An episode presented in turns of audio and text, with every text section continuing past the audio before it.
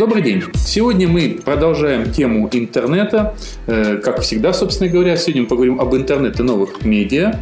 У нас сегодня очередной раз гость.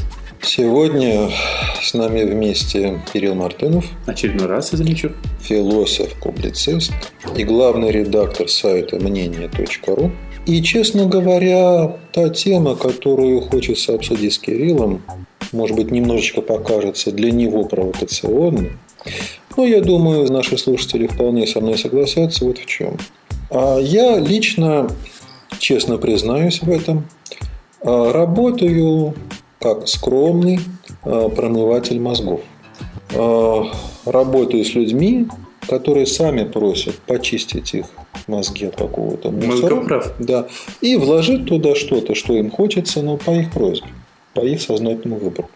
Но все мы прекрасно понимаем, что жить в обществе и быть свободным от средств массовой информации, которые занимаются тотальным массовым промыванием мозгов, нельзя. И средства массовой информации как раз промывают наши мозги и вкладывают туда что-то, пытаются вкладывать без нашего выбора и даже без нашего на то желания происходит это исподволь с помощью разных технологий манипулирования массовым сознанием.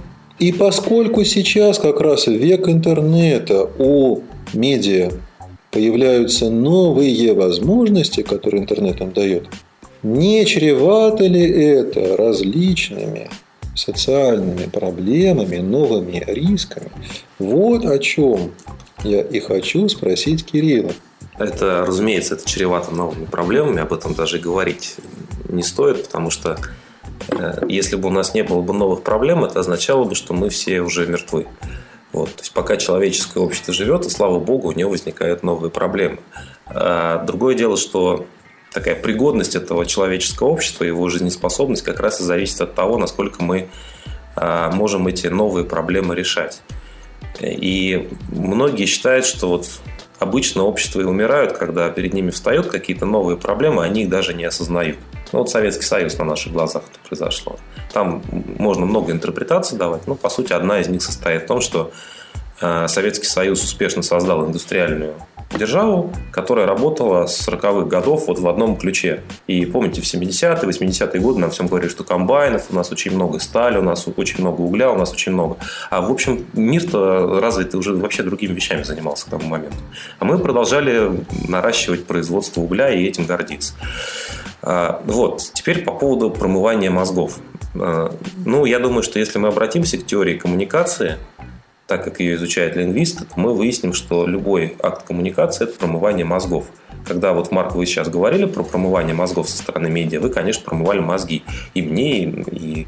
Ну, он же профессиональный, профессиональный промывальщик мозгов. Да, но я думаю, что даже если человек э, едет в трамвае и просит передать деньги за билет, да, то это тоже промывание мозгов такое. Ну, может быть, оно очень маленькое, несущественное. Наверное, надо говорить, что медиа обладает каким-то каким-то более масштабным влиянием на этом рынке да, промывания мозгов. То есть они крупные игроки. Это может быть, да, согласен. Ну, как вы сейчас в народе называют телевидение зомбоящиком, не иначе. Да. Я что хотел сказать. Вот от традиционных медиа, вообще говоря, можно скрыться. Вот в обществе очень легко. Вы можете совершенно сознательно сказать, я не читаю новости, я не читаю газеты вообще, в принципе, я не читаю журнал, мне неинтересно. интересно. Я выключил телевизор или вообще его не подключал, у меня его нету. И я не слушаю радио новостное, и все, и, и, и медиа вас не трогают абсолютно. И есть люди, которые утверждают, что а, вот такие учителя мудрости различные, даже не религиозного характера, а просто, ну вот, гуру такие. Они говорят, да, надо, вы знаете, вот счастье состоит в том, чтобы вы убежать от этих медиа и, например, проверять почту раз в неделю. Э, электронную, да. А, а если какие-то новости важные в мире состоятся, говорят они, вы не волнуйтесь, ваши друзья им расскажут. А вот здесь уже начинается интересная вещь, которая касается как раз интернета и новых медиа. Потому что действительно в современном мире мы можем отключить телевизор, мы можем не читать газет и все эти действия совершить, но новости мы все равно будем узнавать. И это то, что, то, что сильно изменилось. Мы будем... узнавали всегда? Нет, нет, мы всегда узнавали новости, которые, ну, это были какие-то слухи, там, может быть, да. о каком-то королевском семействе, может быть, о какой-нибудь чуме, которые где-то... А сейчас мы узнаем вот, вот огромное количество новостей, которые нам совершенно не нужны. Вот вы, если просто встречаетесь с человеком, он говорит, вот слышал там, как там Навальный-то опять, да, вот что-то такое вот совершил. И к вашей жизни это, в общем-то, никакого отношения не имеет, и даже к жизни тех людей, которые там, ну, к власти. Нет, нет, нет, нет, к моей жизни не имеет, мне никто не звонил. Вам никто не звонил. Нет, ну, здесь можно любой пример привести. Э, смысл в том, что мы сейчас все э, те новости, которые в социальные медиа нового типа попадают, мы их так или иначе узнаем, даже если у нас нет блога, у нас нет твиттера, у нас нет фейсбука, мы все равно их узнаем. Единственный способ это куда-то убежать очень далеко в лес, но я боюсь, что там какие-нибудь заботливые наши друзья и родственники доберутся до нас и туда, и скажут нам все, что все, что нужно. революция. Да нет, они скажут нам какую-нибудь ерунду, потому что там, не знаю, доллар там упал на 2 рубля. Ну, то есть то, что вот то, что постоянно просто является предметом обсуждений. Революция это это то, что, может быть, действительно надо знать. А есть куча информации, которая до нас просто дотянется вне зависимости от нашего желания и потребностей. Говоря, да? Ну, по сути дела, да. И вот эта вот ситуация, она, конечно, ситуация принципиально новая. А, когда каждый сегодня фактически является журналистом. Собственно, интернет сделал э, ну, это довольно тривиально. Интернет совершил одну очень важную вещь. Вы можете написать текст, который будет доступен неограниченному количеству людей. И это значит, что если вы пишете, если вы видите, как, как происходит рядом с вами какое-то событие, и вы просто оказываетесь его случайным свидетелем, вы автоматически переходите в статус журналиста, доставая из кармана свой телефон и записывая в Твиттер. Я вижу, как происходит то-то и то-то. И тут же ваш Твиттер попадает в, в поисковые машины, и тут же человек на каком-нибудь центральном телевидении видит, как вы это написали, и вы становитесь главным ньюсмейкером страны. Ну, на 10 секунд но дело в том, что как бы весь мир, получается, поделен между вашими 10 секундами, моими 10 секундами. Можно я, говорится, вас уведу ненадолго в сторону? Просто вот тут он очень хорошо вклинивается в нашу беседу. Дело в том, что я вот тоже иногда, говорится, читаю лекции, и в области журналистики в том числе, и мне задают вопрос, на который у меня есть свое мнение. Я хотел бы услышать мнение именно ваше, да? Чем отличается журналист от блогера? Ну, я думаю, что можно находить какие-то концептуальные, концептуальные... Ну, сейчас прозвучало просто каждый журналист. Да, по сути, каждый журналист. То есть я ничем сказал, не отличается? Ну, я бы сказал так, что журналист, в отличие от блогера, как правило, получает за свои работы, за свои работы деньги. Э, у журналиста, как правило, есть э, редакция которая ставит ему задания, либо как-то контролирует его творческие порывы. А, это все встроено в систему такого производства информации промышленного и профессионального. И журналист, как в силу этого, как правило, работает медленнее. Ну, просто потому что в тот момент, когда журналист спит, например, какой-то блогер может как раз бодрствовать, идти по улице, наблюдать то событие, которое для того, чтобы журналисту увидеть, ему нужно еще добраться до этого места, проснуться, узнать о том, что оно произошло. И э, блогеры, они везде, а журналисты только кое-где. То есть ровно этим отличается. Не отличается ничем, предположим, ну, не, не так же, как хобби, предположим, от профессии, да? То есть не отличается оплата, не оплата, не отличается подход. Ну, я упомянул об, об оплате. Блогеры тоже просто иногда получают за какие-то вещи деньги, хотя это не касается там угу. большого количества людей. А, я думаю, что нету разницы в смысле вот качества, как бы, да, то есть мы можем сказать, что да, есть потрясающие профессиональные журналисты, которых здорово очень читать, и есть совершенно бездарные блогеры, но есть ведь ровно, ровным счетом наоборот. То есть на сегодняшний день, я просто, как бы оно тоже у нас ложится все это в нашу тему разговора, на сегодняшний день блогеров мы абсолютно смело можем назвать журналистами. Ну да, ну такая любительская журналистика. Я, знаете, вот давайте я вам приведу пример тоже mm-hmm. еще раз. Это немножко нас, правда, ведет, ведет в сторону, но я буду, я буду короток. Да. Я вчера общался с военным историком Алексеем Исаевым. И он сказал вот какую вещь. Он говорит, вы знаете, сейчас на самом деле мы только сейчас начинаем узнавать подлинную историю Великой Отечественной войны. Угу. Почему это происходит? Потому что на eBay возник, появляется огромное количество фотографий, немецких в основном, у них было больше фотоаппаратов, которые продаются и показывают какие-то конкретные местности на Восточном фронте, где шли бои. И мы узнаем, на самом деле, реальность о том, что война – это не дом Павлова, Рейхстаг и Прохоровка, угу. а это еще огромное количество местностей, населенных пунктов, городов, деревень, где, оказывается, шли бои, где происходили какие-то исторические события. И сейчас есть такой уже сложившийся термин частно, частные военно-исторические исследования. Когда человек берет вот таких пакет фотографий по определенной местности, и занимается геотегингом. Да? Он выезжает на эту местность и пытается наложить на эту местность те фотографии. И он видит вообще совершенно иную реальность, о котором ни в одном учебнике Вторую мировую войну не написано.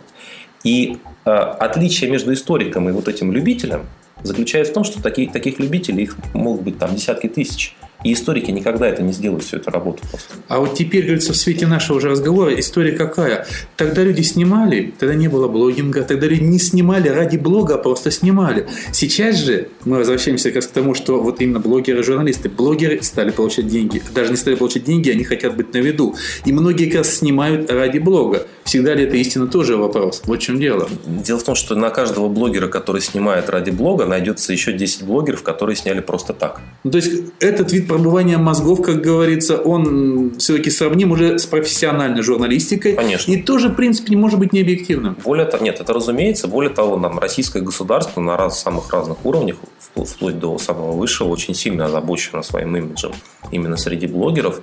И постоянно происходят и публичные, и непубличные переговоры о блогерах, о том, что вы, пожалуйста, пишите про нас хорошо, а мы вам дадим за вот это что-нибудь как раз хорошее. в теме промывания мозгов, потому что до определенного времени считалось, что всю правду мы узнаем из блогов, а там в газетах, да. журналистов черти что. Конечно Здесь, же. Вот к чему я да, подвел. Да, да, и это как раз самый вредный миф, который напрямую наше общество подталкивает, ну, скажем так, к разного рода проблемам, связанным с массовым сознанием. Можно сказать, делает общество не совсем здоровым в отношении массового Давайте сознания. введем термин «зомбоблогинг». Очень хорошо. Новое слово придумали. Да, ибо да, есть еще такое понятие, как расщепление. Когда уживаются внутри одного человека прямо противоречащие друг другу представления, и в обществе также уживаются прямо противоречащие друг другу взгляды. И с одной стороны, журналист, конечно же, это человек высоких морально-этических принципов, который несет ответственность перед обществом за достоверность представляемой им информации, по крайней мере, моральную ответственность несет. Ну, как бы должен. Да, как бы должен, конечно, иронизирую. Но при этом каждый читатель, зритель, слушатель обычных СМИ всегда держит ухо востро а где тут сейчас меня пытаются обмануть? А чего они тут сейчас придумали, чтобы убедить меня в том, чего нет, или в том, что не соответствует истине? Да, а блогер – это, конечно же, просто такой, можно сказать, информационный анархист, который, понимаете ли, пытается уничтожить на корню профессиональную журналистику и лишить журналистов хлеба, делая за них якобы бесплатную их работу. И в особенности масс. При этом он, да, а масло тем более отнять. При этом он не отвечает, по крайней мере, пытается уходить от ответственности за достоверность поставляемой информации. Но при этом, конечно же, то, что блогер или пользователь сети какой-нибудь большой выкладывает, это гораздо ближе к жизни. Вот тут она, сермяжная виртуальная что правда вот жизни, истина. которую официальная журналистика пытается, видите ли, от народа спрятать. Конечно же, здесь мы имеем дело с очередным мифом. Конечно же, существуют технологии второго порядка. Понятно, что поведением пользователей в сети и читателей в блогах и пользователей соцсетей тоже можно управлять. Но это надо делать более тонко, конечно же. И тогда, с одной стороны, людям кажется, что они находят в интернете информацию более объективную, тем более принцип Web 2.0. Они же могут сравнивать, отбросить крайности, сделать свои выводы и посмотреть точку зрения большинства или там по трафику, да, куда люди больше. А Навальный, вот у него какая посещаемость, ну, значит, мужик правду матку режет. Да? Вот потому люди туда и стремятся. И люди не понимают, что здесь, конечно же, тоже есть элементы манипулирования, дирижим более тонкие, правда? Я с вами согласен, но здесь ситуация, как правило, все-таки более сложная, потому что на первом уровне мы понимаем, что э, интернет, конечно, смог поменять информационную повестку дня очень существенно. Те темы, которые сегодня попадают на страницы главных российских газет и даже попадают очень осторожно в телевизор, который сверх такой цензурируемый у нас, э, это во многом это следствие активности именно блогеров. То есть другой вопрос, что да, среди вот борьба за эту повестку на втором уровне начинает тоже там пытаться пытаться в блогах манипулировать, в блогах устраивать вбросы, это все имеется. Но, тем не менее, некая такая демократизация информационной повестки, она все-таки на наших глазах за последние 7-8 лет произошла. Вот. А во-вторых, на самом деле, э, доверие, лимит доверия к блогам, он постепенно исчерпывается. То есть люди тоже начинают более критически к ним относиться. Потому что изначально это было связано, ну, это какой-то феномен был, как в Советском Союзе очень Э, трепет относились к печатному слову, да, когда э, привыкли люди к тому, что вот раз напечатали, значит, это кто-то очень важный и умный говорит. И когда на рынок там, в конце 80-х вышло огромное количество безумных брошюр, э, всему этому тоже верили. Ну, самый известный пример это вообще Степ Курехина по поводу Ленина и Гриба. Да? Вот, советский, советский, советский потребитель информации, он был настолько, настолько впечатлительный, да, что там или шутка в, в журнале «Наука и жизнь», по-моему, о грецких орехах, которые могут мыслить. Вот, там это первоапрельский был, первоапрельская шутка, и в Советском Союзе появились какие-то активисты движения за борьбу за права грецких орехов, за вступление с ними в контакт, вот, и за то, чтобы их не ели, ну и так далее. Вот, мы тоже эту стадию проходим, и, наверное, мы все еще в ней находимся в отношении блогеров. Но здесь есть два важных момента. Во-первых, люди учатся постепенно на своих ошибках – во-вторых, блоги, как правило, всегда персонифицированы. Это, это, это, означает, что если этот человек тебя уже обманул, а ты всегда можешь проверить, кого он обманул, список истории растет, ты всегда это можешь проверить там несколькими кликами, и ты понимаешь, что, в общем, дальше ему верить уже нельзя. То есть, в принципе, а, пространство для манипуляции всегда существует, но а, манипулировать становится труднее. Чем дальше, тем труднее. А, вот. И какая-то у меня еще была мысль, одна и вылетела из головы сейчас. Я совершенно с вами согласен, Кирилл, в том, что, конечно же, веб-технологии, технологии социальных медиа, блоги и сети, они имеют в себе и много потенциальных плюсов. И, конечно же, могут в идеале повышать объективность массовой информации в обществе. Но вот в чем дело. Есть у человека такая собственная черта, которую когда-то замечательно сформулировал поэт. Ах, обмануть меня нетрудно, я сам обманываться рад. Человеку свойственно верить в то, во что хочется верить. И вот почему даже не надо на современном уровне особенно стараться манипулировать им с помощью подложных фактов. А не надо делать вид, что застреленный у себя дома, безоружный, а, якобы главный мировой террорист, якобы он прикрывался кем-то как женщина. Не надо. Достаточно просто сообщить некоторый факт, а люди сами додумают то, что они хотят по этому поводу думать. Им только надо дать пищу для размышления, они сами будут обманываться. Я думаю, что это всегда в человеческой культуре присутствовало. И более того, есть социологические исследования, которые показывают, что именно так человеческая культура и строится. Почему у нас в обществе, например, а, как вот э, имена для детей люди выбирают? Угу. Это такой как бы вирус такой социальный, да, когда вот есть математические модели, которые можно построить. Почему одно имя в этом десятилетии популярно, а потом постепенно угу. его популярность падает, а на первое место выходит другое. Это вот подражание. Конечно, всегда есть такая проблема. Но как раз ведь интернет, он опять же, я выступлю в качестве оптимиста здесь, он позволяет а, людям показывать, что они ошибаются. Люди, правда, не будут это верить. Они Нет, но люди хотят как раз этого. Они идут для этого к гадалке, где заведомо понимают, что, скорее всего, их обман. Ничего такого реально не нагадают. Ну, я не, мне трудно, кстати, понять психологию человека, который идет к гадалке. Я вспомнил еще вот этот момент про социологов тоже. Uh-huh. А, современные российские социологи, они столкнулись с интересным феноменом. Когда они пытаются проводить традиционные соцопросы в среде блогеров, они выясняют, что блогеры – это такая штука, которую просто так еще не опросишь. Почему? Потому что ты его спрашиваешь, ты ему ставишь вопрос, а, а что вы думаете вот по поводу этой проблемы? Он начинает так говорить.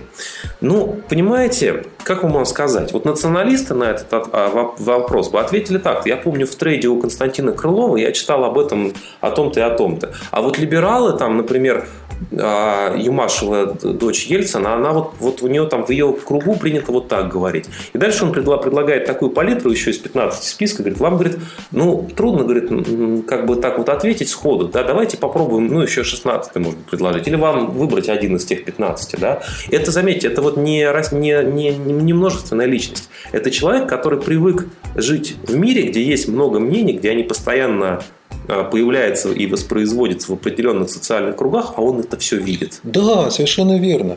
И э, видите ли, в чем дело?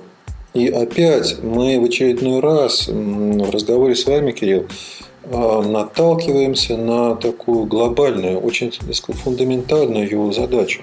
Ведь на самом деле давайте посмотрим на интернет э, шире, как он того и заслуживает – не просто как на совокупность линий связи, компьютера, других технических устройств и пользователей. На самом деле, с точки зрения ну, психологической, биологической, и это не моя мысль, а гениального Бехтерева, высказанная, страшно задуматься, чуть ли не век тому назад. А вообще человечество в целом в своей жизни, функционировании во многом напоминает то, как живет, функционирует мозг отдельно взятого человека даже порядок элементов, из которых состоит схожий.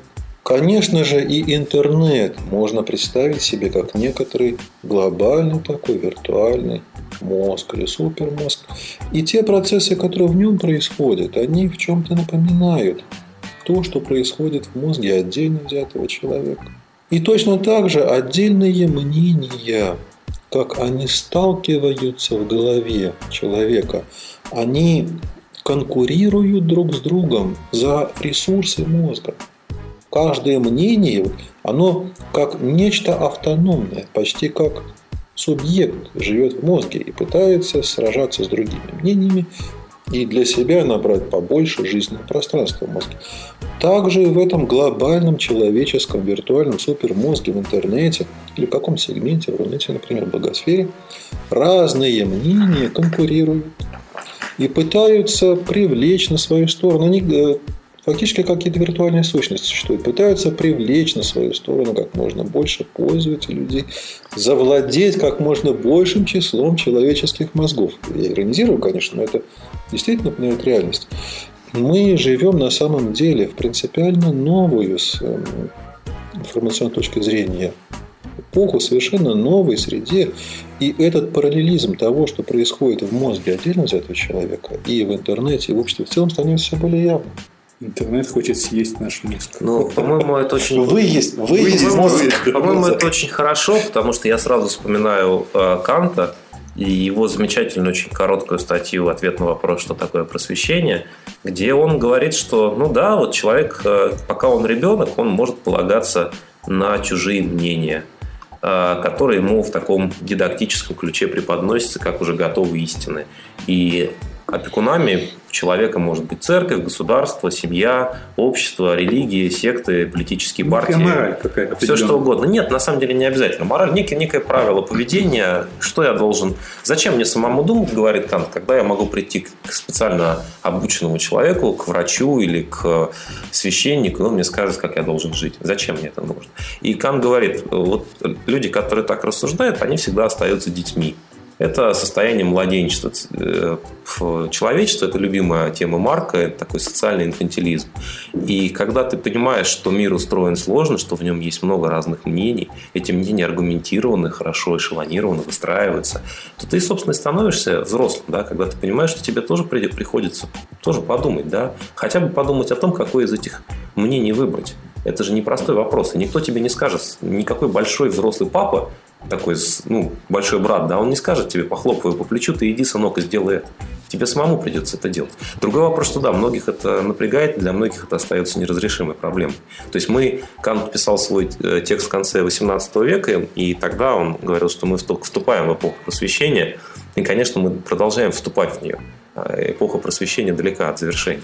И здесь при слове мнения, у него, при слове мнения у меня, конечно, возникает некая идиосинкразия, потому что мой сайт называется «Мнение.ру», и э, Недавно я был на одном публичном мероприятии на российском, российском интернет-форуме, и там я ни слова не говорил про этот сайт, потому что он готовится к открытию. но меня из зала человек спросил, «Э, Кирилл, а как вы думаете, вот э, оправдан ли тезис, согласно которому современные российские власти проводят политику изоляции мнений? Изоляции мнений, то есть э, ставку на то, что разные политические группы, силы и социальные какие-то э, конструкты, да, будут полностью изолированы друг от друга, вариться в собственном соку, и вот как бы общества как такового и не будет никогда. Потому что, ну вот, э, там, националисты будут всегда сидеть здесь, коммунисты всегда здесь, либералы всегда здесь, православные еще где-то отдельно. И никакого, никакой даже попытки а, то есть это вот разделенный мозг, если пользоваться а вашей метафорой. Марк. напомнила глобальный чат, когда заходишь в нужную комнату. Это комната, там, предположим, знакомства, это комната политических дебатов и так далее. Но у, меня, у меня есть подозрение, что здесь они все говорят об одном же, только приводят разные аргументы, и у них в результате возникают разные картины мира. Вот если наше общество в качестве мозга рассматривает, то это мозг в результате хирургической такой операции, да, когда его э, части разделены. И, конечно, он нормально функционировать не может. Там есть какой-то вот какие-то импульсы там ходят, да, но никакого такого целого мышления не создается. Хуже того, Кирилл, продолжая вашу метафору, в таком мозге возникают саморазрушительные тенденции. Отдельные части такого мозга пытаются получить монопольный доступ к рукам, ногам или другим частям тела и пытаются избавиться от конкурентов, физически их уничтожая, пусть даже ценой собственной жизни. А, я по этому поводу всегда вспоминаю трагический случай, но э, от ужасного до смешного даже порой бывает один шаг, когда руководитель пензенских сектантов, которых он заставил заживо себя погребать в землянке в ожидании конца света, несколько лет назад была такая история, когда он был извлечен на поверхность на свет Божий, что он сделал? Положив собственную голову на плаху, то есть чурбан, на котором дрова колем. За неимением иных предметов он взял полено и стал наносить себе по голове удар. Так он добился того, что, ну, говоря клиническим языком, он добился открытой травмы черепа с размозжением головного мозга. Вот что бывает, когда в отдельно взятом мозге нарушены связи, происходит изоляция разных частей и возникает саморазрушительное, самоагрессивное поведение. И, к сожалению, то, что мы видим действительно в обществе, э, в последние годы нарастающие такие тенденции до сих пор, именно в эту сторону протекают. Ну, а с другой стороны, опять я побуду оптимистом в очередной раз. Да, ведь интернет ну, это... Интернет... Кажется, Почему? Нет, я, я, я очень позитивный оптимист. А, интернет это эгалитарный проект, может быть, самый эгалитарный в истории человечества. В интернете все равны. В интернете в одной твиттер-ленте 140... Вот, понимаете, президенту не дают 141 знак в твиттере. Вот не дают. Говорят, вот хоть ты президент, все равно 140, пожалуйста. Вот. И такой степени эгалитарности не было нигде вообще в истории человечества. И, по-моему, это как раз а, это, скажем так, предложение. Да, вот заметьте, мы не хотели интернета, мы не знали, каким он будет, мы его не выбирали. Но нельзя сказать, что интернет был кем-то нам навязан. Просто так, так совпало, что нам, ну, у нас оказался этот инструмент. Что мы с ним сделаем, это, конечно, от нас зависит. То ли он там уничтожит наше общество, а то ли, наоборот, даст, даст ему жить. Но вообще говоря, вот а, само предложение, оно скорее такое позитивное. Да? То есть интернет можно скорее все-таки использовать на благо но для того, чтобы просто люди научились, говоря таким э, языком школьной философии, критически мыслить. Где проще мыслить критически? В церкви, когда ты запер там с Библией, или в интернете, где у тебя есть э, э, поиск Яндекса по блогам? Да? Ну, по-моему, ответ очевиден. Хотя в, в, и во втором случае возникает огромное количество людей, которые за какими-то своими героями ходят вот э, совершенно да нет, как я вот считаю, что интернет это просто такой ножик. Им можно вырезать какую-нибудь красивую фигурку, им можно порезать просто хлеб или колбасу, а можно зарезать кого-то. А, с одной стороны это так, с другой стороны разные ножики, они для разных вещей больше да можно одним ножиком все это сделать. Но смотрите, в интернете очень трудно быть монархом. Вот да, очень трудно, да. Вот в принципе, да, потому что ну там понятно, что просто, ну какой ты монарх, скажи что-нибудь умное. Нет, ну я всегда говорю, что в интернете нет генералов. В интернете, да, да, смотрите, в интернете, и у меня тоже по этому поводу есть такой афоризм, мной, мной же изобретенный. А, интернет чем хорош? Глупость каждого видна вот сразу. То есть, э, ну, То есть голый король не проканает. Точно, да, вот понимаете. И это сразу вот как это работает. И поэтому это ножик, с одной стороны, да, который можно использовать для разных вещей. Но для некоторых вещей он плохо приспособлен. Вы знаете, я почему-то подумал про харакири. Этим же ножиком Не применительно к себе, а применительно к обществу все-таки. Да, я все про риски. Конечно, стоит надеяться на то, что все обойдется благополучно, и эти детские болезни интернета, которые пересекаются с болезнями общества, они благополучно разрешатся. Но нельзя закрывать глаза и на то, что да, как справедливо Кирилл отметил, и люди очень часто ведут себя как дети, только внешне взрослые в своем информационном поведении. И общество тогда ведет себя как большой ребенок. И с одной стороны необходимо, это обязательно нужно, это очень важно, информационное многообразие, эгалитарность, равенство – в конце концов, право доступа к информации оно должно быть у всех. Но с другой стороны, и необходимо еще задуматься о том, как помогать людям повышать степень самостоятельности в оценке этой информации и принятии решений. Ибо в интернете еще более заметно, чем в офлайне, на человека влияют известные законы массовой психологии – когда чужое мнение заставляет человека ему подчиняться, если он не привык иначе. Я думаю, что как раз по этому Нам, поводу... да, постепенно может закрывиться, подведя некоторые итоги нашей сегодняшней да. беседы. Я думаю, что как раз наши слушатели воспримут это и для себя как руководство к действию, и нам с вами подскажут еще новые практические рецепты собственной информационной независимости, уверенности и принципиальности. Я категорически согласен. Ну, думаю, на этом можем поставить определенно опять многоточие. Сегодня с вами были интернет-оптимист Кирилл Мартынов, э, мозгоправ и очень-очень такой вот интернет, как говорится, хищник Марк Сандомирский. Ну и я, скромный интернет-призрак Андрей Бархатов. Всего доброго. Спасибо. Всего доброго. Подкаст «Интернатура». Интернатура. Интернатура. Интернатура. Вы слушали подкаст «Интернатура».